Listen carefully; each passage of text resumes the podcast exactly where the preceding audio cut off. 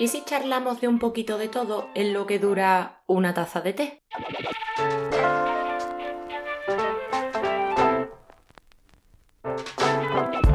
Bienvenido, bienvenida a una charla con té.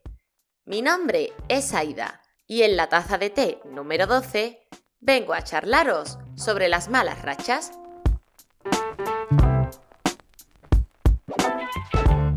Normalmente os vengo grabando en un cuarto que tengo al que yo llamo cuarto desastre y no tiene ese nombre por casualidad. Lo tiene porque lo es. Está lleno de chismes y de cosas.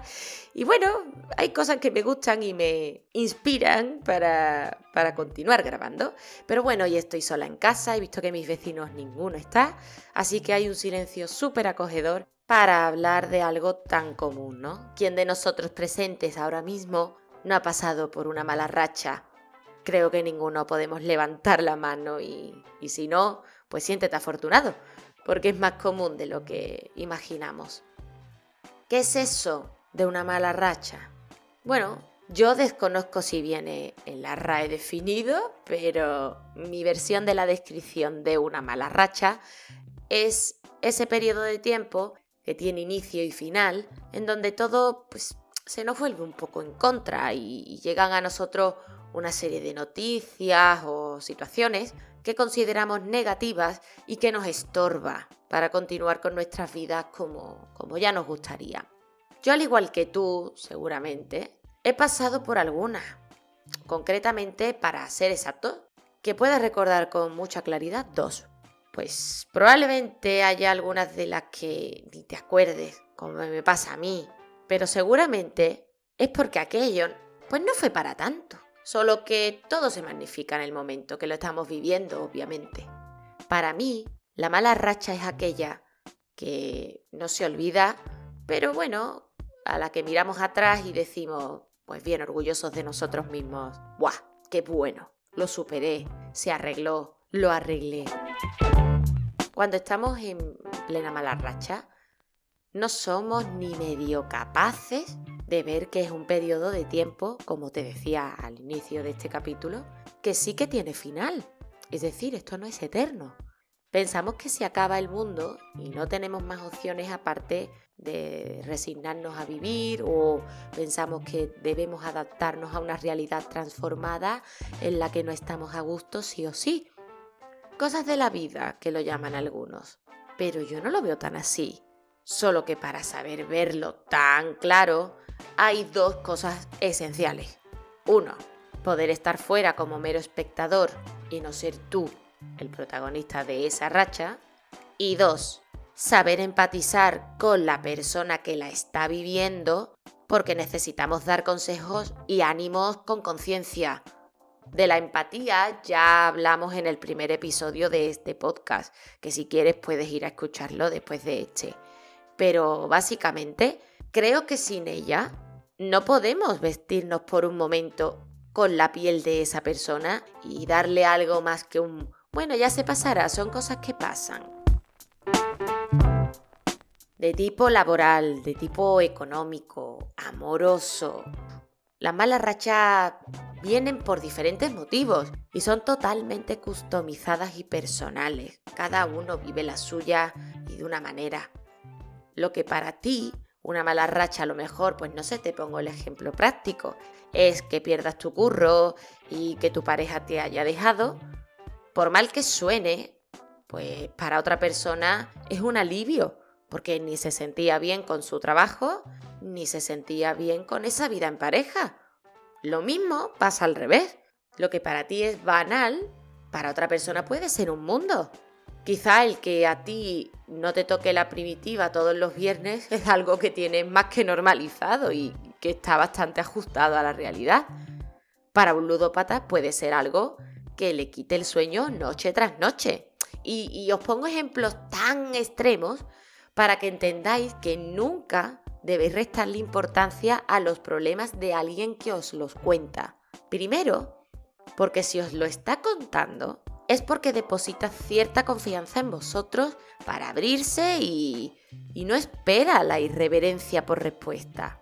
Y segundo, porque el medidor del valor de los problemas, por llamarlo de alguna forma, vamos a entrecomillar eso del valor de los problemas, ¿no? Pero algo así, pues no es igual para todos.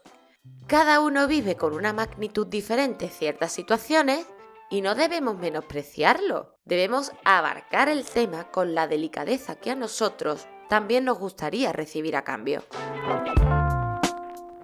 ¿Qué hacemos cuando estamos pasando una mala racha?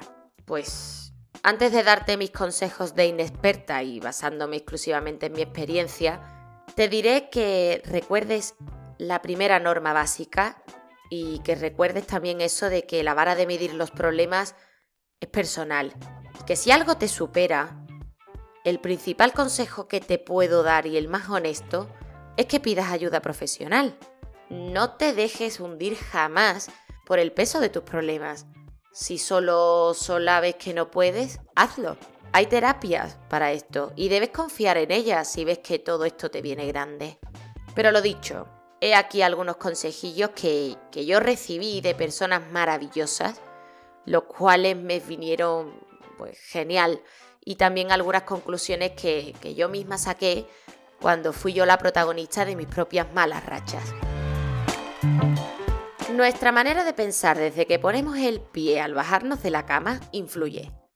Y eso es determinante en nuestro día a día. Entiendo que haya días peores donde no te apetezca ser positivo ni le veas la luz a todo, pero es que hay que esforzarse un poco.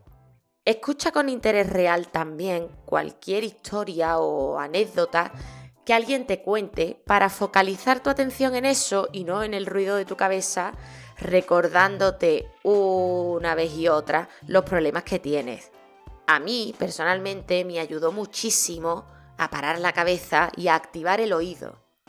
Rodéate de gente que te ayude a que esa historia o esa anécdota tampoco esté llena de calamidades y pesimismo. Eso no te va a venir bien. Eso del mal de muchos, consuelo de tonto, aquí no sirve. No podemos cargar con nuestros problemas y también con los de los demás. Hazlo con gente de, espíritu positivo y, y que te saque una sonrisa también en un día gris. Sal de tu área de confort. Igual me dirás que esto es demasiado atrevido para alguien que no está en su mejor momento. Y sí, es lógico también por tu parte que lo pienses. Salir de este área da miedo. Pero si en algo me tienes que dar la razón, es que toda salida de confort trae consigo un aprendizaje y cierta madurez. En una de mis peores rachas, donde todo eran gastos, estaba en un empleo que no me gustaba nada, pero que no podía dejar porque mis circunstancias económicas no me lo permitían y tal. Decidí crear un proyecto sobre un show infantil para un hotel que ya conocía de, de mi antiguo empleo, del cual ya os hablé en el episodio anterior. Y lo decidí así porque era algo que sí me robaría tiempo, pero también me ayudaría a centrarme en algo que me gustaba y darme un motivo más para emplear toda mi creatividad, mantenerme activa y demás. Si a todo eso le sumamos que si gustaba ese proyecto me pagarían por ello como así fue, pues magnífico. Matamos dos pájaros de un tiro, como se dice aquí, ¿no? Pero creedme que no lo hice por el dinero, ¿eh? Lo hice por mí. Por eso os digo que a veces debemos poner las ganas en salir de nuestra rutina y saber apreciar lo bueno que tiene el salir de la zona de confort. Pon en marcha un plan de escape. De nada te sirve regodearte en los que tú llames fracaso, mala suerte o mal momento o lo que sea. Identifica el elemento que tiene mayor peso y pon en orden tus ideas de cómo vas a hacer para solucionarlo. Hay que poner en marcha el plan A. Y si ese no funciona, el B. Y si ese tampoco, el C, el D y los que hagan falta para acabar con ello. Hay que mostrar interés por el cambio y querer salir de ahí. Debes hacerte pues preguntas del tipo ¿qué tengo que hacer para solucionar este problema? ¿O puedo solucionarlo de otra forma? Y aquí la pregunta más importante. ¿Está en mi mano el cambio? Y esta última quedaros bien con ella por lo que os quiero explicar en el siguiente punto. Abre bien las orejas.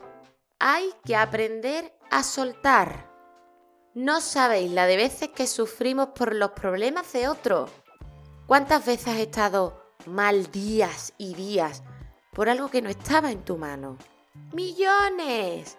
Porque sí, a las personas que somos muy empáticas, nos suele pasar hasta que aprendemos a no traspasar esa barrera. Y duele, duele mucho, porque el mal de otra persona no nos deja ser nosotros, ni, ni vivir nuestra vida, ni la de quienes nos rodean, porque sin duda también sufren por nosotros los que están a nuestro lado. Aquí soy experta, muy a pesar mío, y si algo he aprendido es que si no puedo hacer nada por solventarlo, no debo castigarme por ello, sufriéndolo ahí como una mártir. No puede condicionarte toda tu vida algo que no depende de ti. Suéltalo. De verdad que se puede. Cuesta. Pero se consigue. En mi opinión, de las malas rachas se sale poniendo una pizquita de todo lo mencionado en la coctelera y bebiéndonos un chupito de eso todos los días. Hay que emborracharse un poquito de todas estas normas anteriormente mencionadas para vivir un poco mejor. Si pierdes un gran amor, no pretendas sustituirlo. Si pierdes un gran empleo, no pretendas buscar uno exactamente igual que te haga olvidar el anterior. Aquí no se trata de reemplazar esto por lo otro, no. Sino, como se dice en mi tierra, agarrar el toro por los cuernos y hacerle frente a ese comienzo diferente y, hacer que la fuerza, las ganas, las buenas vibras, tu vida en general, pese más que el miedo. No tiene ningún misterio. De las malas rachas se sale con actitud. Gracias por compartir esta charla conmigo a través de tu plataforma favorita, ya sea iVoox, Spotify, Apple Podcast, Google Podcast, estaré en cualquiera de ellas y nos vemos en la próxima taza de té. Un beso.